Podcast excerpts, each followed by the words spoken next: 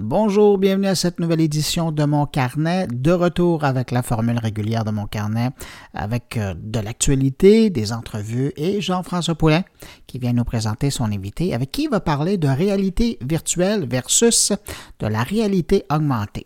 Vous allez voir, c'est assez intéressant.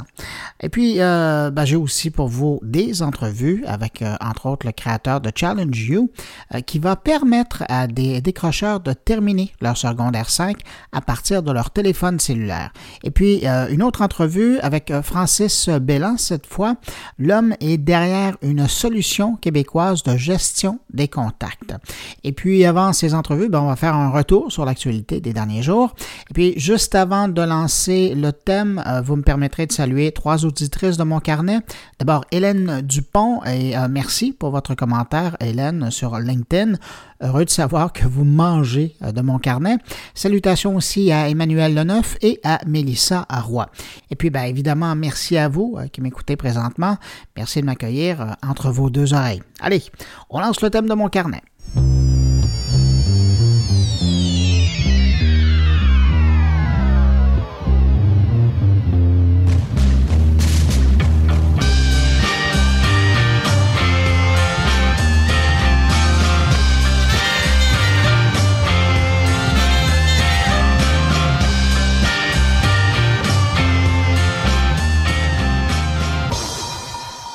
Cette semaine, j'ai vu passer ce qu'on pourrait appeler l'état du monde numérique 2017, une carte du monde euh, qui indique l'utilisation des réseaux sociaux euh, sur euh, les cinq continents. Ça paraît, j'allais dire, de temps en temps, c'est une fois là, et c'est toujours intéressant de voir à quoi ressemble la planète numérique ou la, planète réseaux sociaux.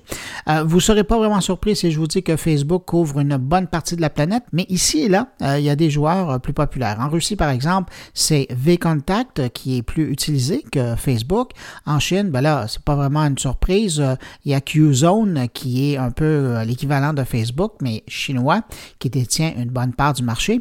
Et puis, euh, dans cet état du monde des médias sociaux, celui qui s'en sort bien, ben, c'est Instagram qui commence à être dominant dans certains marchés et surtout très bon deuxième sur une bonne partie de la planète. Il faut rappeler que Instagram appartient à Facebook, donc c'est une presque domination de la planète pour Mark Zuckerberg.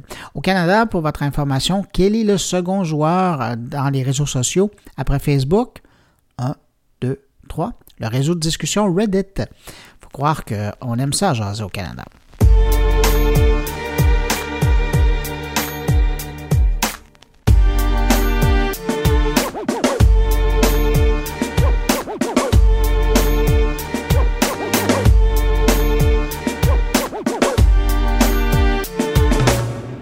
Les amateurs de diffusion en direct sur Internet, bonne nouvelle euh, annoncée l'été dernier, YouTube offre finalement la diffusion en direct sur sa plateforme à tout le monde. Enfin, c'est ce qu'ils disent, mais euh, quand YouTube parle de tout le monde, c'est tout le monde qui a au moins 10 000 abonnés. Euh, si c'est votre cas, ben, bonne nouvelle, vous pouvez désormais diffuser en direct sur votre chaîne YouTube. Si ce n'est pas votre cas, si vous n'avez pas encore 10 000 abonnés, ben, vous devez encore charger des vidéos sur YouTube en espérant atteindre un jour 10 000 abonnés pour bénéficier de la fonction. Mais évidemment, vous pourriez aussi être impatient et simplement aller faire la même chose, soit de la diffusion en direct sur Facebook ou sur Twitter.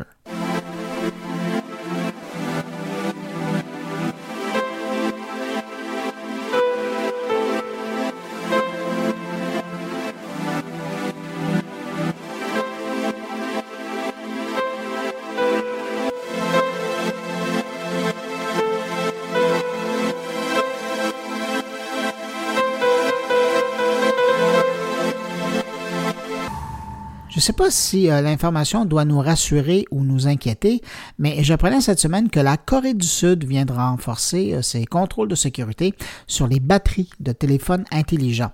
Alors désormais, le ministère du Commerce, de l'Industrie et de l'Énergie de la Corée du Sud va procéder à un contrôle plus strict des fabricants qui euh, sont maintenant soumis à des inspections plus régulières. Résultat, la sécurité des batteries devrait être certifiée pendant leur production et plus seulement vérifier comme c'était le cas par le passé. Alors évidemment, j'imagine qu'on gardera un œil sur Samsung.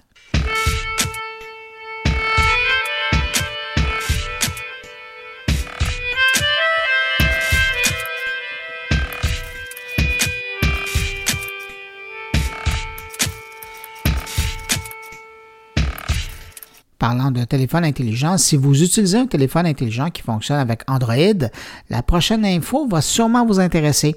Google part à la recherche des applications de sa boutique Google Play qui contreviennent à sa politique en matière de confidentialité des utilisateurs. On parle ici de millions d'applications. Les développeurs ont jusqu'au 15 mars pour résoudre ce problème. Dans les médias, Google Play demande aux développeurs de proposer une politique relative aux données personnelles fiables euh, quand leur application demande d'accéder ou de gérer des données ou des fonctionnalités sensibles. Quand on parle de données euh, qui sont prises à même un téléphone ou de fonctionnalités sensibles, on parle ici d'applications qui utilisent un accès à l'appareil photo, par exemple, au microphone, euh, au compte de l'utilisateur ou même ses contacts ou carrément la fonction de téléphone. Alors ça, ça sera à suivre parce que la date finale, c'est le 15 mars et à compter du 16 mars, ben, on pourrait voir probablement une coupe de centaines de milliers d'applications disparaître si ce n'est pas euh, un million ou deux.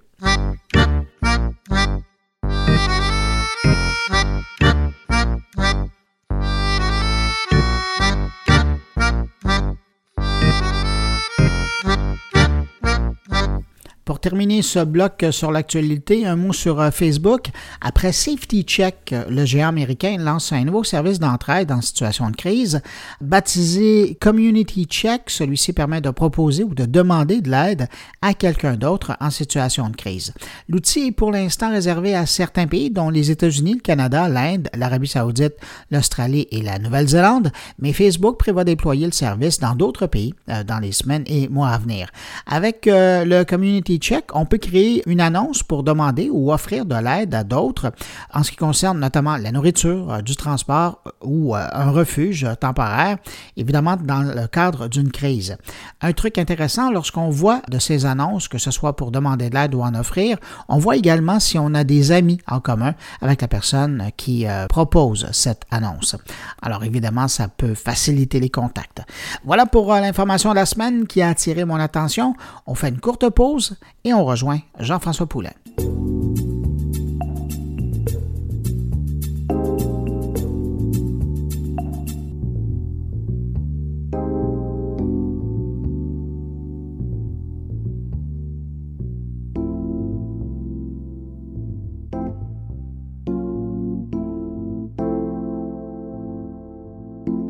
Une des choses que j'adore d'une édition régulière de mon carnet, c'est de retrouver maintenant Jean-François Poulain. Et il est là cette semaine. Alors bonjour Jean-François. Bonjour Bruno, je suis content de savoir que je fais partie de l'édition régulière. Ben oui, l'édition régulière. Et puis en plus, en bonus, tu nous amènes toujours des gens à rencontrer. Alors regarde, je me plains pas, je suis très heureux avec toi. Euh, Jean-François, aujourd'hui, tu euh, parles avec qui? Je parle avec Claude Elro. Euh, c'est une jeune demoiselle qui travaille euh, dans une agence à Montréal, euh, l'agence Avas. Puis elle travaille, c'est une UX, hein, c'est une, autre spécialiste de l'expérience utilisateur. Et elle a fait des recherches dernièrement. Elle a travaillé sur des produits dans, dans, le cadre de son travail qui parlent de réalité virtuelle. Enfin, et, dans l'entrevue, justement, parce que là, je dis réalité virtuelle avec une petite note d'hésitation, parce que mm-hmm. on en est, je pense, rendu au point où on, on, est entre la réalité qui nous englobe à travers des lunettes, à travers des jeux vidéo. On en a vu beaucoup dans les derniers mois avec euh, les, les, les, Oculus Rift, avec les, euh, ceux qui sont sortis avec les jeux qui sont sortis dans le temps des fêtes. Puis, euh, on a aussi des jeux qu'on a eu comme l'été passé avec Pokémon où c'est de la réalité augmentée. Donc, la discussion que j'ai avec elle, c'est un petit peu pour savoir.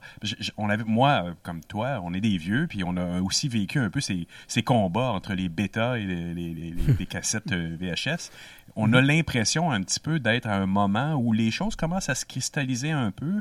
Est-ce qu'on se met sur la tête des grosses lunettes ou euh, euh, des, euh, un téléphone cellulaire à l'intérieur d'un petit étui de carton pour les tenir devant nos yeux? Ou est-ce qu'on regarde à travers la fenêtre de notre téléphone cellulaire l'environnement autour de nous?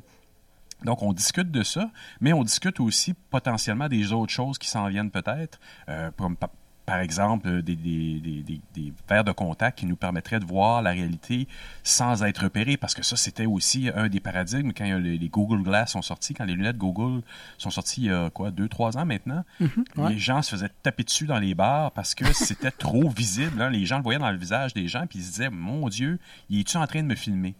Et donc, au niveau de l'utilisation, c'était un peu problématique. Euh, et, là, maintenant, ben, peut-être qu'on attend un produit, ah, ah, bon, évidemment, comme on, en a parlé un peu avant Noël aussi, il y a les spectacles qui sont sortis de Snapchat. Eux sont très évidents, et c'est un statement dans ta face, puis on voit vraiment quelque chose, puis on sait que tu filmes. Ils ont réglé ce problème-là. Mais là, à un moment donné, il va devoir sortir un produit qui va être un peu plus transparent à l'utilisation.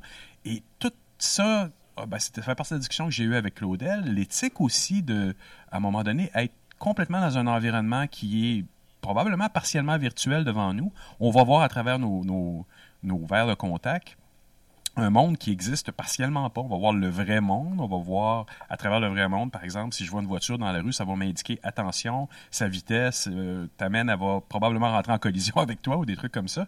Donc, on s'en va vers ça. Qu'est-ce que ça amène au, au niveau des questions de l'éthique? Quels sont les produits qui vont ressortir le plus dans les prochains mois, puis dans la prochaine année ou dans les prochaines années. C'est à peu près autour de ça qu'on a discuté dans l'entrevue. Jean-François, ça a l'air tellement intéressant. J'avais peur que tu me dises, on en parle la semaine prochaine. Ah, écoute, je te remercie d'avoir trouvé cet invité-là, puis on l'écoute tout de suite. Merci. Merci. Alors bonjour Claudel, aujourd'hui on va parler de, de, de, VR, de AR et de tout ce qui fait que nos, univers virtuels peuvent devenir immersifs si on veut. Alors dis-moi, parle-moi un peu de toi, de ton implication euh, chez Avast. Moi c'est fou parce qu'à la base, j'étais pas du tout, j'ai vraiment plus fait du UX, le classique, site web, application et tout ça.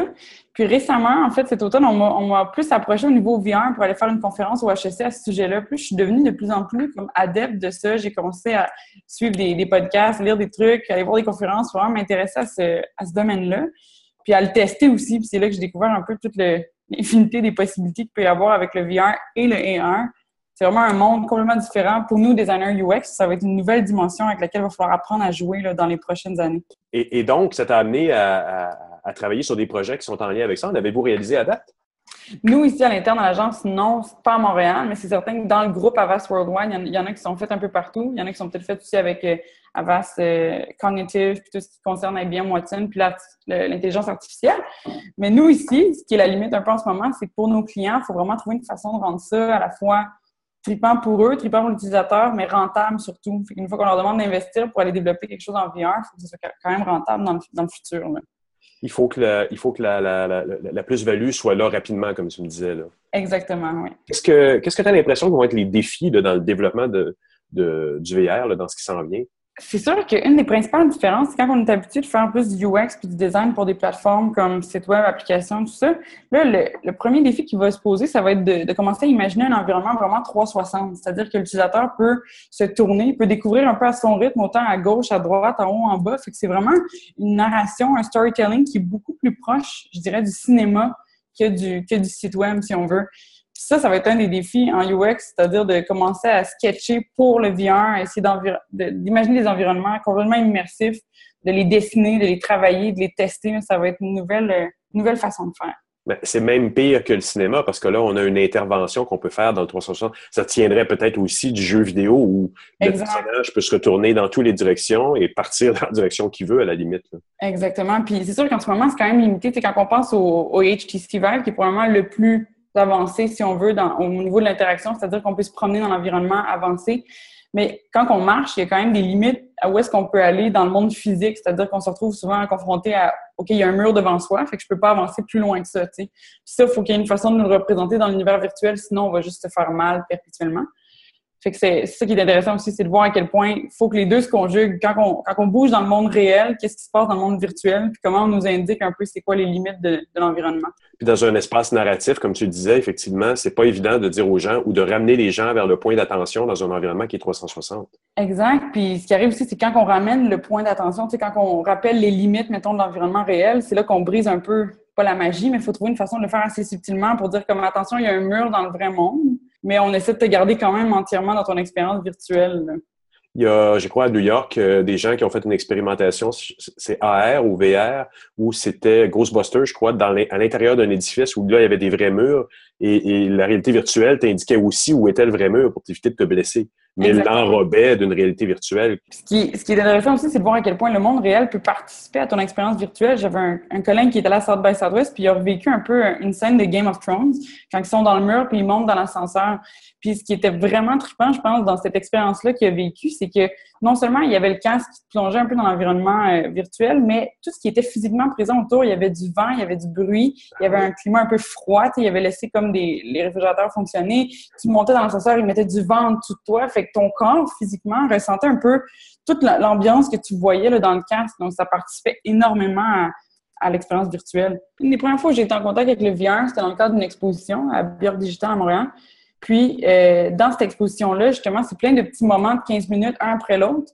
Puis après une heure, là, à tourner en rond avec tous les casques différents, puis à chaque fois essayer des nouveaux trucs, j'avoue que c'est un peu... T'enlèves le casque, puis là, le monde réel autour de toi, il y a comme des, des glitches un peu. Tu te demandes qu'est-ce qui est... Je me suis rapprochée, je me rappelle avoir approché ma main d'une porte parce que je me demandais si elle était bel et bien là ou pas. Ah oui. Les choses étaient comme plus proches de moi ou plus loin. À ce point-là. Il y a vraiment... Moi, ça m'a comme un peu... Euh, ça m'a laissé spécial là, après au niveau comme visuel. Ce qui, ce qui était devant moi, ce qui l'était pas, c'est quelque chose. As, justement, puis on parle, on parle aussi de ça, on parle des différents casques que tu as essayés. Tu m'as parlé de certaines limitations que même moi, j'avais pas vues du tout. C'est sûr qu'il y a tout le temps, ça sera clair, là, la, première la première limitation, c'est vraiment le gros casque que tu dois mettre dans ton visage. Puis ce casque-là, qui est assez lourd, qui est quand même imposant, qui vient s'accoter par-dessus la tête, qui est retenu, tout ça, avec les écouteurs par-dessus, mais ça, c'est déjà un premier frein parce que ça fait quelque chose d'assez imposant à mettre par-dessus euh, sa tête.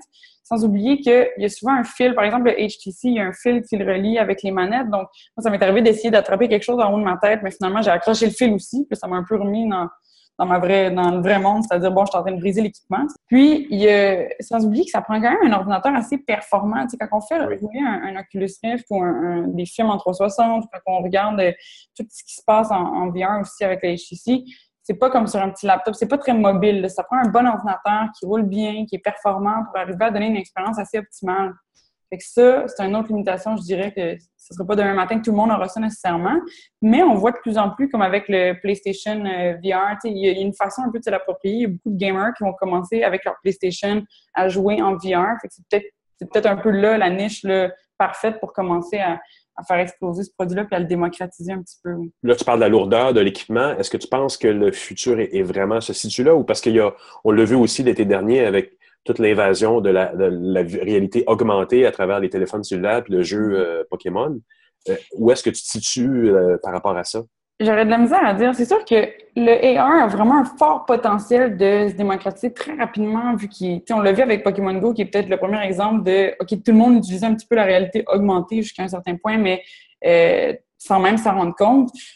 C'est là que ça, c'est là que ça a vraiment la force. Je pense que la force du AR se trouve un peu là-dedans, c'est-à-dire que même une caméra de recul dans son véhicule, c'est un peu du AR. C'est la réalité qui est filmée, mais augmentée avec les limitations de, du véhicule puis d'où est-ce que je peux reculer. Puis ça, ben, ça va être, je pense, bientôt obligatoire dans tous les véhicules au Canada.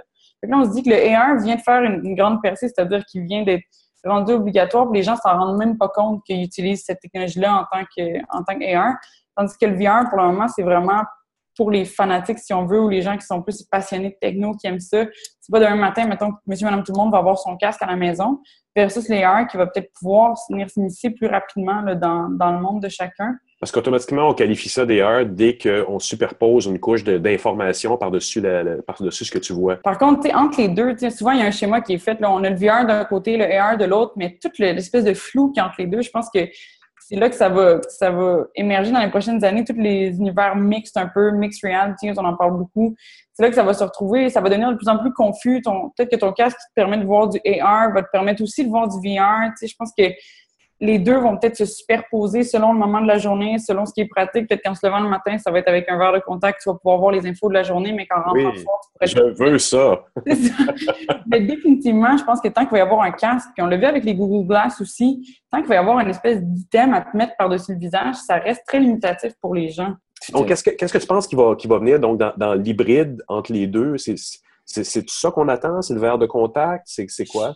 Je pense qu'il y a plein de choses qui pourraient être possibles. On parle de verre de contact parce que c'est peut-être celui qui serait le plus subtil le plus rapproché de nous, mais ça pourrait être d'autres trucs en réalité augmentée aussi spécifiques pour des domaines. On pourrait imaginer un pare-brise qui nous indique le chemin, qui nous indique la, la chaussée, chaque item, chaque objet pourrait avoir un peu son propre moyen de nous présenter la réalité augmentée ou même virtuelle. Ce qui va être intéressant aussi, c'est si l'univers haptique rentre un peu en, ligne de compte dans tout ça. C'est-à-dire que quand on met le casque de VR, on touche beaucoup le visuel. Ensuite, on met les casques d'écoute ou des, écouteurs. Puis là, on touche à tout ce qui tourne à l'audio, tout ça. Mais il va rester d'autres sens, comme la, parole, comme l'odorat, puis le toucher, qui sont pas encore comme impliqués dans l'expérience globale. Mais si on pouvait commencer à vraiment avoir une sensation, tu sais, par exemple, il y a un chien auquel je lance un, bout de bois dans mon casque de VR, mais si je pouvais commencer à le flatter ou à toucher vraiment comme ben, ça serait un autre univers complètement, ça pourrait devenir tellement troublant qu'on vivrait à 100% dans un monde complètement virtuel sans même s'en rendre compte. Ça nous amène à des à des enjeux d'éthique. On, les met littéralement dans des situations qui, qui peuvent permettre de simuler des choses qu'on veut peut-être où on veut pas aller nécessairement. Ça devient vraiment problématique. Exactement. Puis surtout quand on commence à voir des. Parce qu'il y en a des logiciels en ce moment, justement, je l'ai testé moi-même. Tu mets un casque de VR, tu te retrouves dans un environnement virtuel avec un avatar. c'est comme ton, ta projection de toi qui est dans cet environnement-là. Je me souviens, j'avais assisté à une conférence en VR. Donc, j'avais mon petit avatar qui se promenait puis qui écoutait ce qui se passait.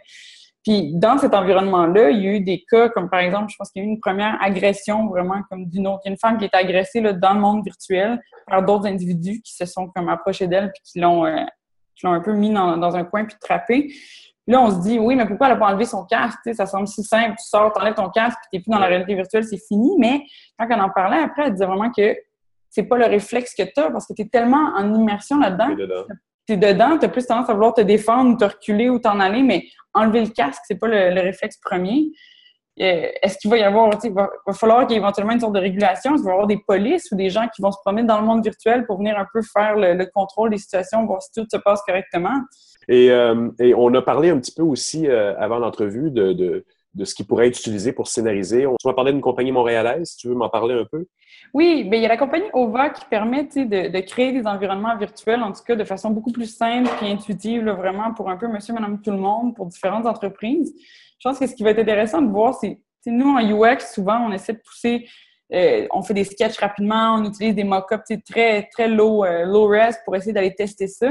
Dans le cas du, euh, du VR du AR, quand on fait les scénarios de ça, il va falloir qu'on pousse un peu plus loin, je pense, carrément en dessinant ou en sketchant vraiment le, le scénario d'interaction, toutes les possibilités d'interaction qu'il pourrait y avoir dans l'environnement virtuel. Puis c'est là que ça va devenir difficile aussi d'établir la limite. Quand est-ce qu'on arrête de prototyper puis qu'on commence le vrai, le design pur et dur? Quand est-ce qu'on, comment on peut tester aussi ces avenues-là? Le défi ensuite, c'est aussi de présenter au client, voici ce que je suis en train de construire pour ton environnement virtuel, comment on le présente pour que ce soit assez convaincant, sais, que si on lui présente juste les dessins, il va peut-être trouver ça pas vrai, immersif. Puis il faut pas oublier quand on va commencer vraiment à prototyper puis faire des tests utilisateurs en VR, ça se fait déjà à le fait, tout le monde se pratique un peu là-dedans. Il faut jamais oublier de, penser à la plateforme pour laquelle on fait, on fait tout ça, un peu comme en UX. Est-ce qu'on fait du UX pour un iPhone, mobile first, est-ce qu'on est plus pour le web? en VR, est-ce qu'on fait, est-ce qu'on fait une plateforme pour le Oculus Rift, pour le Google Cardboard, pour le HTC Vive? Ils ont tous des modes d'interaction différents, des façons de, jouer, d'interagir, de bouger. Tout ça doit rentrer en ligne de compte dès le début, quand on commence à prototyper. Je pense qu'on a tous très hâte de voir, j'ai hâte de voir si le si le VR va vraiment exploser puis devenir beaucoup plus mainstream que ce qu'il est en ce moment. J'ai l'impression que ça se peut, c'est vraiment une éventualité que ça reste très niché, c'est-à-dire que ça touche peut-être des domaines spécifiques. On parlait de l'immobilier tantôt, je pense que ça a une méga utilité pour justement présenter aux clients ou des, montrer des, des magasins ou des, des, environnements dans le monde virtuel pour inciter à l'achat. Même chose pour au niveau du gaming, les joueurs sont fans de, de l'environnement dans lequel ils se trouvent. Ils aiment déjà ça à fond. Fait que la question, c'est est-ce que ça va devenir vraiment, un peu comme le téléphone, l'iPhone est devenu tellement mainstream que tout le monde a son téléphone intelligent à la main. Est-ce que ça va être la même chose pour le VR? Je sais pas, j'en doute un peu. C'est pour ça que j'ai hâte de voir au niveau AR ce qui va se passer puis comment ça va évoluer au cours des prochaines années. Ben écoute, euh, merci beaucoup. Puis euh, voilà. Merci à toi, mon Dieu, merci à toi. Puis on se reparle très bientôt de VR, AR et de tout ce qui s'en vient. Excellent. Merci beaucoup, Claudel.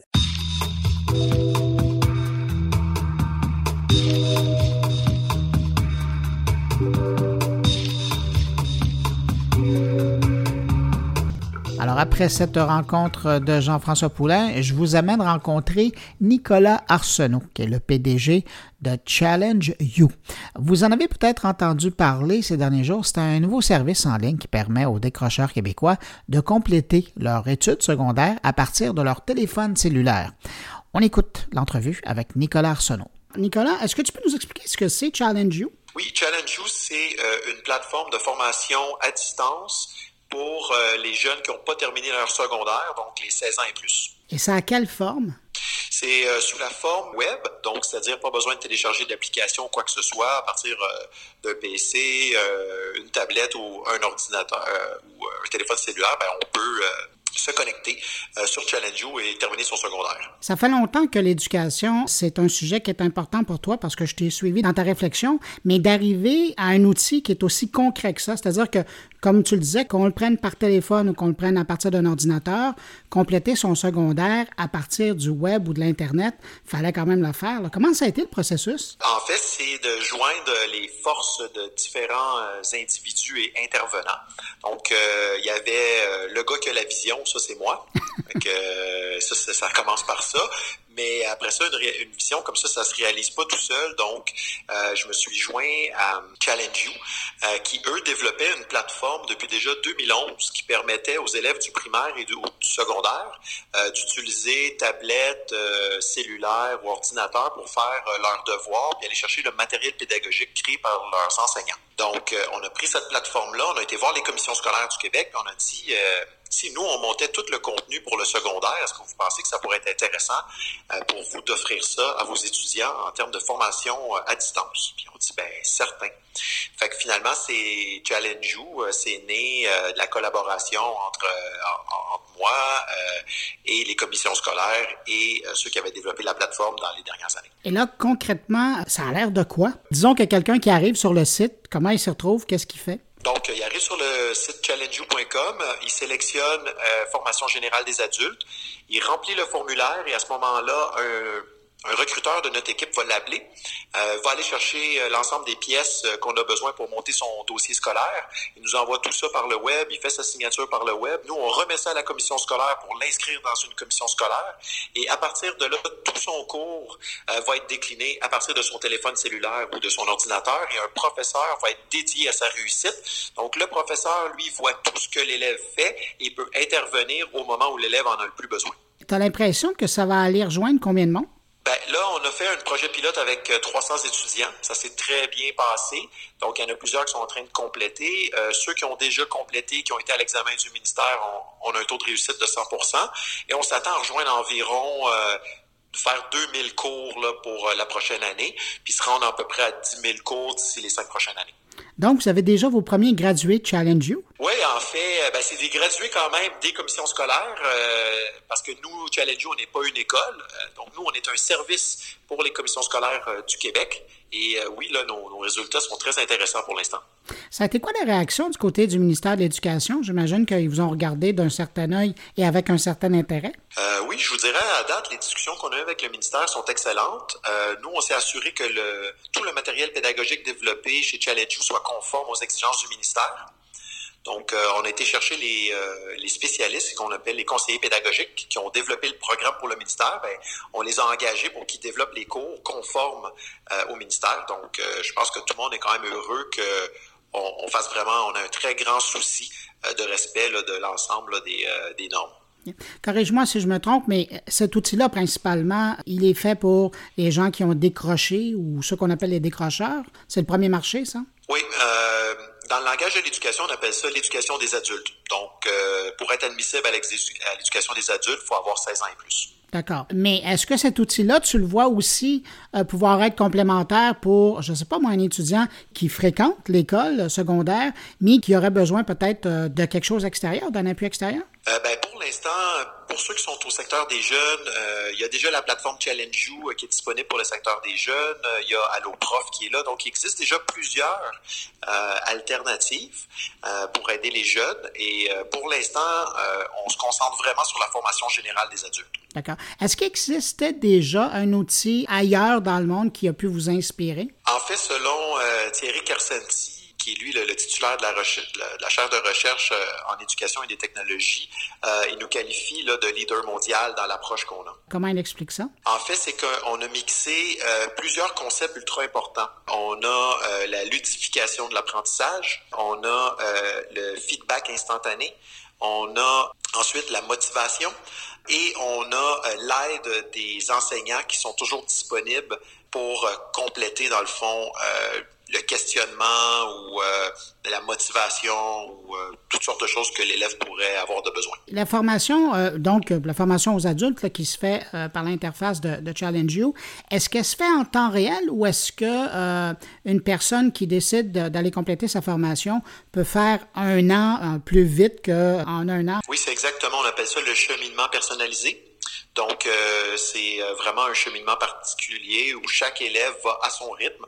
Alors, il y en a qui peuvent faire ça, exemple, euh, en un mois, puis il y en a d'autres qui pourraient prendre six mois. Parce que la, la réalité des, des adultes, c'est que souvent, ce soit des, des mères qui ont des enfants, soit des gens qui travaillent pour subvenir à leurs besoins. Donc, ils peuvent vraiment le faire à leur rythme. Et donc, c'est possible de faire un, un secondaire 5, par exemple, plus rapidement qu'on pourrait le faire si on retournait sur le banc d'école? Euh, non, pas nécessairement, parce que l'éducation des, des, adultes, c'est déjà un apprentissage qui est individualisé. Donc, tu pourrais aller en classe puis euh, faire, euh, mettons, 40 heures par semaine, euh, puis aller vite, vite, vite, ou tu pourrais aller en classe puis faire 5 heures par semaine. Mais maintenant que Challenge You, vous êtes présent dans le primaire, mais vous avez le secondaire, commencez-vous à regarder du côté du cégep? On commence à avoir des discussions, mais je, je, suis un grand fervent du focus. donc, les ce qu'on a comme discussion avec les cégeps, c'est que des fois, quand on rentre au cégep, euh, il y a des, des jeunes qui ont, qui ont peut-être passé leur français ou leur maths, mais ils échouent leur maths ou leur français euh, à la première session. Donc, nous, on, on va peut-être venir, vu que c'est de l'apprentissage à distance, venir bonifier euh, ou mettre à niveau les connaissances des jeunes pour augmenter euh, les taux de succès au cégep. Ah, puis peut-être en terminant, euh, quand même, hein, vous vous êtes associé avec un bon porte-parole, Georges Saint-Pierre? Oui, absolument. Georges Saint-Pierre, euh, comme vous savez, là, qui est fervent euh, d'éducation et de sport. Donc, euh, lorsqu'on lui a présenté la plateforme, il a dit Waouh, avec ça, tu vas pouvoir aider des millions de personnes. Ça me fait plaisir. Et à ce moment-là, ce qu'il a fait, c'est qu'il a challengé son ami Steve Bégin, l'ancien joueur du Canadien de Montréal, à dire Steve, avec cette solution-là, je te challenge de finir ton secondaire. Et, euh, et, et, Steve a accepté de relever le défi. Donc, Steve est sur notre plateforme pour terminer son secondaire. Donc, l'application, ben, l'application, pardon, le site web, mais qui est donc disponible autant qu'on soit par ordinateur, par tablette ou par téléphone, il est disponible, il est accessible. À quelle adresse on se rend pour y accéder? C'est euh, Challenge You, donc challenge, U, lettre U.com. Ben, Nicolas Arsenault, merci pour euh, cette initiative. Mais félicitations à votre équipe. Et puis, euh, on va suivre ça. Merci. Merci.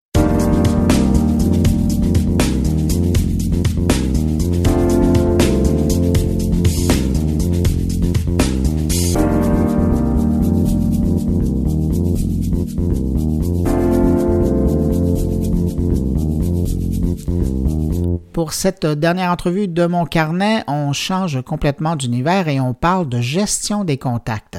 Il y a un Québécois, Francis Bellan, qui vient de lancer Numéridé, une solution québécoise de gestion de contacts. Vous allez voir, c'est assez intéressant comme service, mais il y a tout un défi pour l'entrepreneur entre sortir cette application et en faire une norme qui va permettre de voir un grand nombre de gens l'utiliser et puis donc ben, de rendre l'outil vraiment pratique.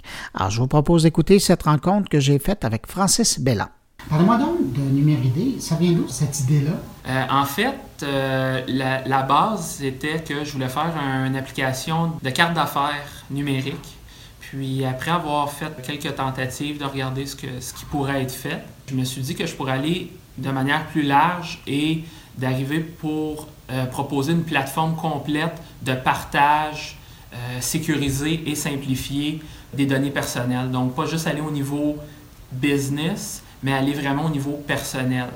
Comment ça se classe dans l'écosystème? Parce qu'effectivement, les applications, les systèmes de gestion de cartes d'affaires, puis de l'autre côté, il y a comme des gros systèmes de, de réseautage comme LinkedIn. Vous êtes où, vous, à, à travers ça? En fait, l'avantage de Numéridé, c'est que euh, en plus d'avoir des informations dont l'utilisateur a le contrôle, on sait tous que les réseaux sociaux, la plupart du temps, sont financés par les données que les abonnés mettent sur les sites sont utilisés par des compagnies de marketing, sont utilisés pour faire de la publicité, de la publicité ciblée. Ce que je voulais chez Numéridé, c'était d'avoir un contrôle sur les données. L'utilisateur a le contrôle total sur ces données. Donc, c'est lui qui décide à qui, euh, à qui veut donner ses données. C'est lui qui décide les nouvelles, euh, les changements que les données euh, qui je recommence. Les changements que l'utilisateur fait avec ces données sont automatiquement transférés aux utilisateurs à qui il a décidé de les partager. Donc, il n'y a personne qui a des modifications à faire dans leur liste de contacts. Et, comment ça fonctionne dans les faits? Est-ce que la personne doit d'abord télécharger quelque chose, doit s'inscrire à quelque part? C'est quoi euh, L'application, une fois que vous l'avez téléchargée, vous devez vous inscrire, ouvrir un profil et remplir vos informations personnelles, qui est le nom, l'adresse, numéro de téléphone, adresse courriel. Et par la suite, avec, euh, avec en appuyant un simple bouton, vous pouvez faire un transfert de appareil à appareil des données personnelles. Est-ce que la personne à qui on veut transférer nos données doit absolument avoir... Euh, oui, ça se fait. Il faut que les deux utilisateurs soient membres de NumériD et le, le transfert se fait via l'application. Comment vous pensez arriver à convaincre des gens de télécharger votre application, sachant qu'on en a tous trop dans nos téléphones, pour utiliser votre service? La chose sur laquelle je veux mettre l'emphase, c'est vraiment de dire, euh, vous avez des contacts, que vous êtes certain que les contacts restent à jour. Euh, l'application, oui, sert à transférer les données, mais après, les données sont synchronisées avec l'application locale de contact. Donc, euh, je ne demande pas à l'utilisateur de faire la gestion de leurs contacts séparément, que ce soit un contact qui vient d'un numéro ID ou un contact qui vient d'une autre source. Dès le départ, vous disiez que ce qui est important pour vous, c'est la sécurité euh, des données, de vraiment donner tout le contrôle à l'utilisateur. Euh, comment vous vous assurez de ça? Est-ce que vous avez mis en place un mécanique digne d'une banque pour être sûr que de votre côté, tout est sécurisé? Ou ça se passe entre deux téléphones et c'est tout? Euh, en fait, le, transfert entre les deux téléphones est synchronisé, est, euh, synchronisé, est encrypté et la communication avec le serveur central qui est chez Microsoft sur Azure est aussi, est aussi encrypté. Donc, je m'assure que la sécurité soit totale de bout en bout. Euh, l'autre chose aussi, c'est pour éviter, par exemple, que quelqu'un qui perd son téléphone cellulaire, que quelqu'un puisse modifier ses données. Euh, l'utilisateur, à la création du profil, crée aussi un NIP. Donc, en plus d'avoir le nom d'utilisateur, le mot de passe, il y a un NIP qui est créé qui fait en sorte qu'il va fournir le NIP pour être capable de faire une mise à jour des données. L'autre chose aussi, c'est que je veux permettre éventuellement le, transfert des données à distance, pas juste d'appareil en appareil, mais donner par exemple le numéro ID d'un autre utilisateur qui n'est pas, pas physiquement prêt et de pouvoir, de pouvoir euh, partager ces données avec cet utilisateur-là, même si ce n'est pas d'appareil en appareil. Et c'est une autre chose que euh, qui va être utilisé avec le NIP pour empêcher quelqu'un justement de faire un, partage des données qui soit non, non voulu. Si vous arrivez à faire ça, vous allez presque avoir réussi à faire une signature électronique. Je dirais que ça pourrait ressembler à la signature électronique. Puis une autre, une autre chose que je pensais éventuellement, c'est tout ce qui est données biométriques euh, qui pourrait éventuellement être intéressant. Si on regarde, euh, je sais qu'au Japon, ils ont commencé certaines euh, certaines manières, un projet pilote pour être capable de payer en utilisant euh, la reconnaissance faciale. Euh, pourrait servir avec une photo, pourrait éventuellement être exploité pas mal plus que pour garder contact avec ses amis. Alors évidemment, la question que les gens se posent, c'est comment ça fonctionne pour vous? Est-ce qu'il y a de la publicité? Est-ce que c'est payant? Non, le service est totalement gratuit. Euh, il n'y a aucune publicité. Toutes les options sont disponibles gratuitement et je m'engage à ne pas vendre les données. Donc, la différence entre mon, produit et Facebook, LinkedIn ou tous les réseaux sociaux, c'est que je m'engage à ce que les données restent en contrôle, que l'utilisateur reste en contrôle de ces données. Donc, l'utilisateur en tout temps va décider à qui il veut synchroniser ces données évidemment, donc, la question qui vient, c'est quoi le modèle d'affaires? Comment vous allez arriver à rendre rentable un projet comme ça? Le modèle d'affaires, c'est que je veux approcher les fournisseurs de services, Hydro-Québec, les gouvernements, les euh, compagnies de câbleau distribution, euh, les compagnies d'assurance, les banques, pour leur dire, écoutez, j'ai une plateforme que vous pouvez utiliser pour synchroniser les données de vos abonnés. Je veux pas que euh, les compagnies aient un accès sans limite aux, euh, aux données. je veux quand même que l'utilisateur décide à qui il veut synchroniser ses données, mais je vois un modèle dans lequel, euh, lors d'un déménagement, au lieu d'appeler le gouvernement, d'appeler Hydro-Québec, d'appeler toutes les compagnies pour faire le changement d'adresse, une simple mise à jour dans l'application ferait, un, euh, ferait une synchronisation avec tous ces services-là, en plus de nos amis, de nos contacts, pour permettre, un, euh, pour permettre que ce soit pas mal plus simple. Une mise à jour complète. Exactement. Donc, dans le fond, vous, votre modèle d'affaires, ça va être dans, la version commerciale ou corporative? Dans la version, c'est sûr que là, présentement, j'ai développé un logiciel qui, qui, peut être installé chez les fournisseurs de services qui permet de faire une synchronisation entre, entre ma base de données et la base de données du client, du fournisseur de services. Euh, donc, je ne transfère pas des données aux fournisseurs de services parce que les données, c'est déjà des abonnés, c'est déjà des clients, ces fournisseurs-là. Et est-ce que vos utilisateurs ont un droit par rapport à ce qu'on dit la teignante, c'est-à-dire que si vous avez, on donne un nom par exemple, on jase, Hydro-Québec devient votre client. Oui. Euh, moi, j'utilise votre système. Est-ce que automatiquement ils ont l'information mise à jour de mon compte ou est-ce que je dois confirmer à Hydro-Québec que je veux qu'ils aient accès à mon compte? Oui, vous devez confirmer à Hydro-Québec en faisant une requête. C'est la, la seule requête manuelle qui va devoir être faite et pour chaque fournisseur de service, une requête différente va devoir être faite. Et c'est le fournisseur qui va contacter le client en disant Je sais que vous êtes chez Numérique, est-ce que je peux avoir euh, accès à cette information-là ou c'est moi qui dois dire à Hydro-Québec ben, J'utilise ce système-là, est-ce que je peux euh, m'abonner à. Les deux, les deux se fait. Les deux sont possibles. Les deux sont possibles dans le sens que euh, l'option qui va arriver d'ici une semaine, qui va être le, le partage des données à distance, ce qui va se passer, c'est que l'utilisateur, euh, la compagnie de service va avoir un numéro ID au même type qu'un utilisateur normal. Donc, ce qui va, ce qui va pouvoir être, euh, être faisable, c'est pour l'utilisateur d'entrer le numéro ID de la compagnie de service, entrer son NIP, la sécurité pour s'assurer que l'utilisateur soit vraiment en contrôle, et un autre, une autre boîte d'options pour permettre aux fournisseurs de services de faire le lien entre le numéro ID et le compte. Donc, j'imagine que ça serait le numéro, le numéro de compte chez le fournisseur. Ça ressemble un peu à l'expérience qu'on a quand on fait du, paiement euh, électronique à partir d'une banque où euh, on choisit nous-mêmes les comptes à qui on va donner accès à... C'est ça, exactement. La seule affaire, c'est que là, au lieu que ce soit des bases de données qui soient disparates, c'est une base de données centrale qui, permet de faire, qui permettrait de faire toutes ces opérations. Alors, dans les faits, quelqu'un qui est intéressé, vous l'avez convaincu là, de, de l'essayer, comment ça fonctionne? Euh, premièrement, il faut aller télécharger l'application, euh, créer son profil. Disponible? Euh... Disponible pour Android et iPhone de créer son profil, de remplir les informations de données personnelles, donc le nom, l'adresse, numéro de téléphone, plusieurs numéros de téléphone si s'il y en a, plusieurs adresses courriels s'il y en a, site internet aussi, page Facebook, page LinkedIn, et de convaincre ses contacts d'utiliser l'application et par la suite de faire le transfert d'appareil à appareil à distance. Qu'est-ce qui arrive dans le cas où un de vos utilisateurs décède? Euh, pour l'instant, j'ai pas, le processus n'est pas encore en place. C'est certain que c'est quelque chose à laquelle j'avais pensé, mais que je n'ai pas encore de solution à court terme.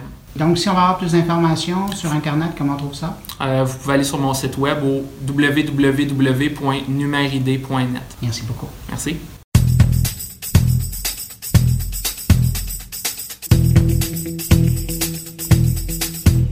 Ben voilà, c'est tout pour cette édition de mon carnet pour cette semaine.